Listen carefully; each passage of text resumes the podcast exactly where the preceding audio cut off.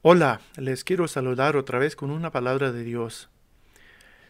Qué bendición y qué don es que Dios nos hizo capaz de hablar, a comunicar, o sea, usar nuestra lengua. Pero en Santiago capítulo 1 versículo 26, la palabra de Dios tiene una advertencia para nosotros y dice la palabra de Dios así, si alguno de ustedes cree ser religioso, pero no refrena su lengua, se engaña a sí mismo y su religión no vale nada. Qué advertencia tan tan seria.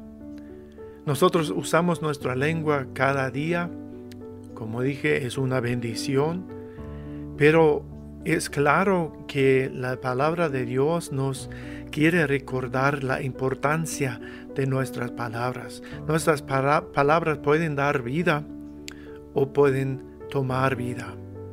Pueden dar aliento o pueden desalentar. Pueden ayudar o pueden destruir. Y por eso sí vale la pena pensar sobre nuestras palabras, nuestra lengua. Y tampoco podemos decir que pues así soy, así yo uso mi lengua muchas veces sin pensar. Aquí dice la palabra de Dios, si no refrenamos nuestra lengua, es decir, no todos los pensamientos que tenemos podemos decir, hay que rechazar muchos pensamientos que tenemos, porque si no, no refrenamos nuestra lengua, nos engañamos a nosotros mismos y, y esto está muy serio, nuestra religión no vale nada. Es decir, nos podemos llamar cristianos, podemos profesar a, tener a Jesús en nuestra vida, pero si nuestra lengua no está refrenada, la palabra de Dios dice, no vale nuestra religión. Y nadie de nosotros quiere tener una religión que no vale nada. No nos queremos engañar a nosotros mismos y por eso queremos pedir a Dios que nos ayude a refrenar nuestra lengua.